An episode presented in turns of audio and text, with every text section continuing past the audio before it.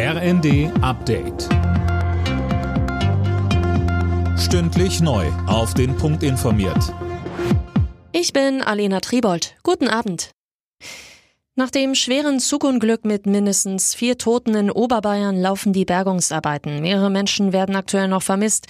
Die umgestürzten Waggons sollen nun angehoben werden. Die Bahnstrecke bleibt weiterhin gesperrt. Der Zug war heute Mittag in der Nähe von Garmisch-Partenkirchen entgleist. Warum ist noch unklar. Bahnchef Lutz sprach den Angehörigen sein Mitgefühl aus. Die Bilder, die wir alle sehen, sind schrecklich, machen einem tief betroffen und part sprachlos und ähm, meine Gedanken, unsere Gedanken sind bei den Opfern und ihren Hinterbliebenen, bei den Verletzten. Die Bundeswehr bekommt 100 Milliarden Euro für die Modernisierung. Mit deutlicher Mehrheit hat der Bundestag das Sondervermögen und die dafür nötige Grundgesetzänderung beschlossen.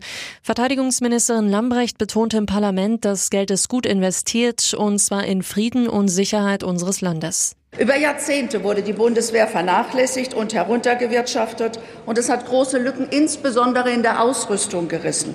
Ich höre ganz oft, wir haben das nicht, wir haben davon zu wenig, es ist verbraucht, es ist defekt. Und damit muss endlich Schluss sein. Der Bundestag hat außerdem für eine Erhöhung der Renten gestimmt. In knapp einem Monat steigen die Altersbezüge um 5,3 Prozent im Westen, in Ostdeutschland um 6,1 Prozent. Und der Mindestlohn wird ab Oktober auf 12 Euro angehoben. Auch das hat das Parlament beschlossen. Ermittler aus mehreren europäischen Ländern, darunter Deutschland, haben einen gewaltigen Schleuserring zerschlagen. Das Netzwerk soll mindestens 10.000 Menschen über die Balkanroute nach Mittel- und Westeuropa eingeschleust haben, unter unmenschlichen Bedingungen. Bitteres Aus für den Hamburger Tennisprofi Alexander Zverev bei den French Open. Der 25-Jährige musste im Halbfinalmatch gegen Rafael Nadal verletzungsbedingt aufgeben. Zuvor war der Olympiasieger umgeknickt. Unter Tränen und im Rollstuhl verließ er den Platz. Auf Krücken kam er zurück und verabschiedete sich vom Publikum.